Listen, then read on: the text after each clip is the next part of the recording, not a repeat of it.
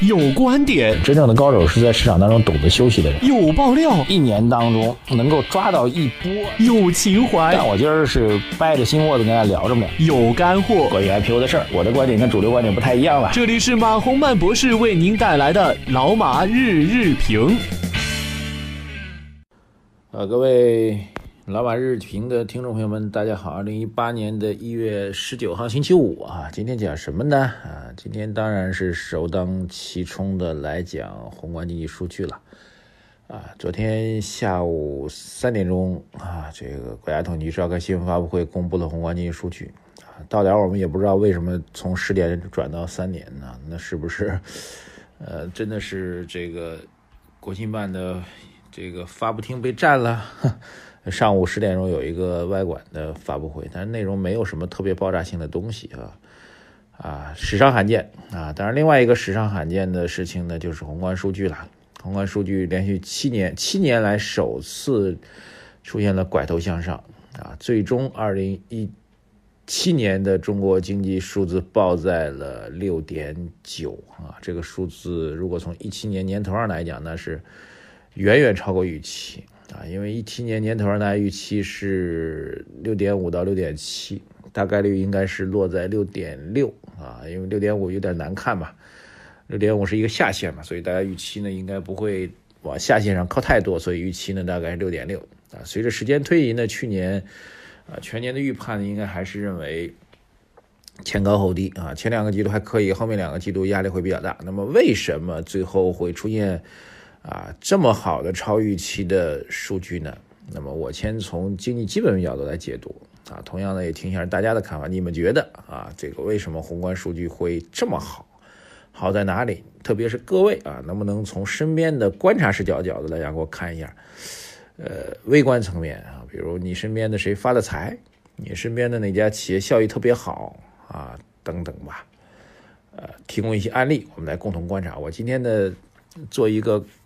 这个我的观点的引论啊，大家也听听我的一些看法和想法。那我个人觉得啊，一七年宏观数据年度报表能够远远好于预期，大概是几个方面啊。第一个方面，前面两个方面应该是过去两年的持续性政策的累积啊。第一个持续性政策肯定就是供给结构供给侧的结构性改革了。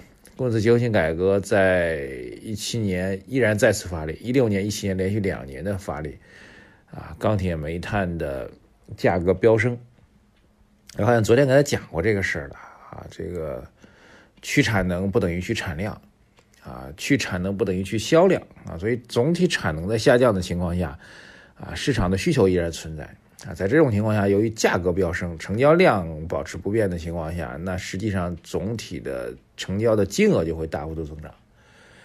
啊，这个好像在另外一个节目当中讲过，不是在我们节目，那就再讲一下啊，那就是成交量在下降的情况下，啊，这个不是产能在下降情况下，成交量在保持平稳，然后价格飙升，那就意味着这家这些公司的销售收入在大增。那么 GDP 是什么呢？GDP 就是一年的新增的收入了。所以就是 GDP 一年新增的收入 GDP 啊，各位一定要记清楚。所以从这意义上来讲，那么去产能政策连续两年的发力导致的钢铁煤炭价格暴涨是重要的，类似于钢铁煤炭价格暴涨是一个非常重要的推动因素啊。这是第一个。第二个就是现在讲从一五年下半年开始，一直持续到一六年的房地产的热潮，房地产也同样如此啊。在一五年开始启动三四线城市，然后一六年。二线和一线城市飙升，一六年下半年开始实行严控啊，但是它的好处是什么呢？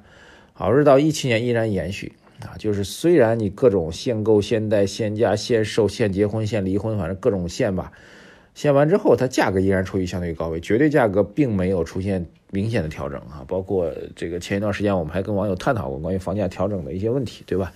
总体成交价格依然处于是比较高的位置啊，并没有因为一六年。严控价格就掉掉下来，所以价格依然处于相对高的位置。只要有成交，它的总的销售收入就会增长啊。回到刚才那问题，GDP 就是一年新增的销售收入啊。所以第二个要素呢，就是这个去库存政策，也可以理解为去库存政策啊。第一条是去产能，第二条是去库存，第三条啊，这个我觉得是一个更加积极的变化，因为前面两条政策的前面两条的主推因素还是政策主导的因素，第三条我觉得应该是一个真的是所谓新旧动能的一个转换啊，比如回顾过去一年，大家新增的收入有什么？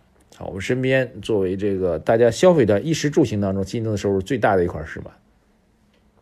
共享单车呀，很多以前从来不骑自行车的人。啊，包括自己经常会看到一些明显不会骑自行车的人，还在那扭来扭去的骑着自行车啊。包括以前需要走的，以前需要坐地铁的，以前需要坐一站公交车的，等等等等，现在都增加了这个这个这个自行车的使用，摩拜单车、ofo 等等。呃，这只是一块啊。这个基于互能智能端的使用，各位所付出的新的收入啊，新您是新的付出啊，对于企业来说新的收入，比如知识付费啊。呃，在各种知识付费平台去买产品啊，包括基于知识付费又推出来很多什么智能音箱啊，等等等。我讲的都是很小的一块，但这些新的都是以前在这个世界当中不存在的消费，在去年过去一年当中出现了。对，所以各位，这就是所谓新旧动能的一个转换了。对，所以这块领域当中，包括共享所带来的什么共享、共享篮球、共享按摩椅啊、共享雨伞等等，这都是以前不存在的。这就是典型的新旧动能转化所创造出来的需求，啊，再比如说 iPhone 的手机，在去年又推出了 iPhone 八和 iPhone 十两款，那么很多身边的朋友，啊，这个果粉们坚定不移的把旧手机扔掉了，换了一款新手机，啊，类似于这种新旧动能的转化，我觉得是第三块啊，新增的销售的增长，这块大家可以去补充啊，您身边还有什么由于新的商业模式、新的产品出现而增加的这个？啊，这个这个这个消费的增长，这也是一个比较重要的一个拉动要素。第三个要素啊，第四个要素呢，全球经济复苏，特别美国经济复苏态势比我们想象中要好。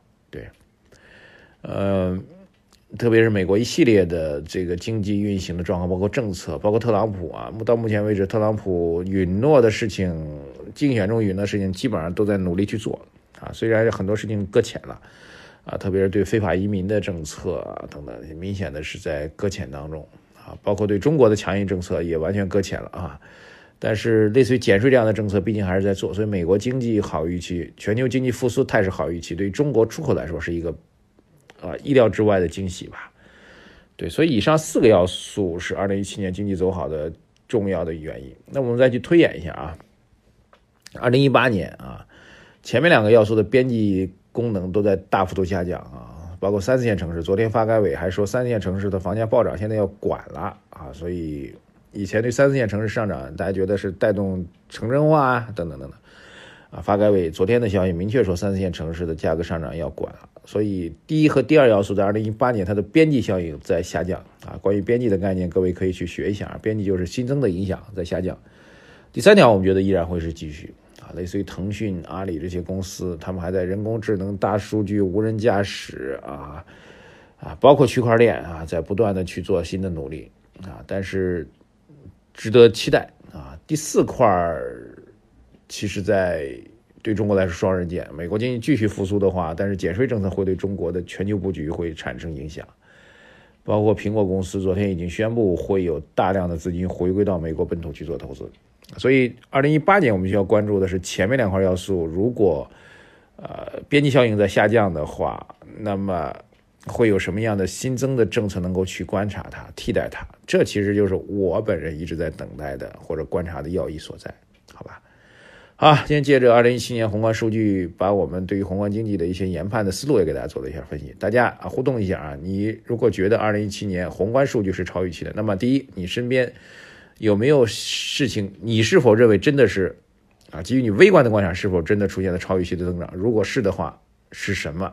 解析案例给我们，我们在周末的节目或者下周节目当中给大家来做一下分享。谢谢大家，等待着您的回复。再见。